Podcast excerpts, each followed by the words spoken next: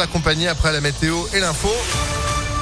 Sandrine Ollier, bonjour. Bonjour Phil, bonjour à tous. À la une, le gouvernement sort le carnet de chèques à quelques jours du premier tour des élections législatives. La première ministre Elisabeth Borne a confirmé hier une revalorisation des pensions de retraite, un coup de pouce de 4% pour faire face à l'inflation dès le mois de juillet, alors qu'un chèque alimentaire sera aussi versé à la rentrée aux familles les plus modestes aux alentours de 150 euros, montant qui tiendra compte du nombre d'enfants dans le foyer. Notez que le projet de loi sur le pouvoir d'achat doit justement passer devant le Parlement juste après les élections. Les élections, le premier tour, c'est dimanche et dans le Rhône comme ailleurs, certains candidats refusent de se ranger derrière l'alliance menée par Jean-Luc Mélenchon. Les insoumis, les écologistes, les communistes et le PS se sont pourtant mis d'accord au niveau national pour partir ensemble. Objectif, investir un candidat unique dans chaque circonscription pour peser plus lourd dans les urnes et faire élire le plus de députés. Mais l'argument n'a pas convaincu tout le monde, Léa Dupérin. Et non, car si la nouvelle Union populaire, écologique et sociale a bien investi un candidat dans chaque circonscription du Rhône. Il reste ici et là des socialistes, des écolos et des radicaux de gauche qui s'ajoutent.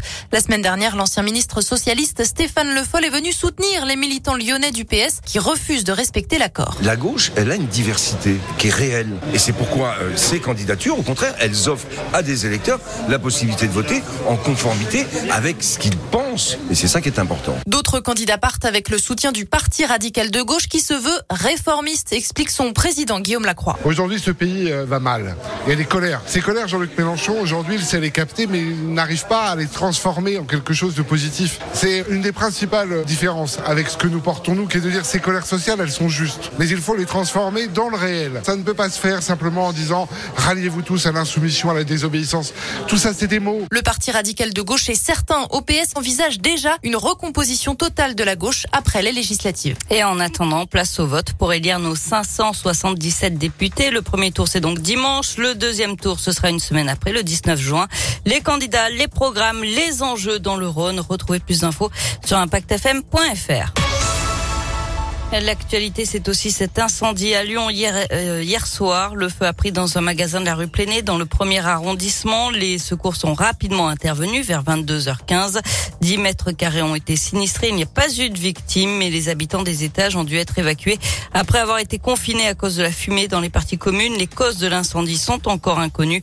Euh, sept personnes se retrouvent au chômage technique. Deux surveillants blessés à la prison de Saint-Quentin-Falavier en Isère. Hier matin, un détenu a refusé de réintégrer sa cellule.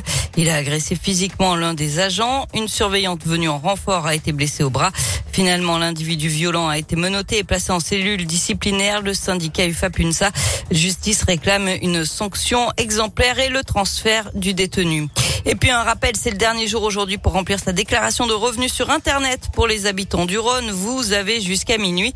C'est déjà trop tard pour ceux de l'Ain et de l'Isère. Et passer la date, vous risquez de payer 10% de pénalité de retard. On passe au sport avec du cyclisme. Encore une victoire française sur le critérium du Dauphiné, celle de David Godu qui s'est imposé hier à Chastré-Sancy dans le Puy-de-Dôme. Quatrième étape aujourd'hui, un contre-la-montre dans la Loire. C'est le Belge Wout van Aert qui s'est emparé du maillot jaune. Du tennis, l'Open Soprasteria à Lyon, deuxième tour aujourd'hui. Richard Gasquet affronte un Argentin Colarini, 212e joueur mondial. Enfin en basket, l'Asvel attend toujours son adversaire en finale du championnat. Pau s'est relancé hier en battant Monaco.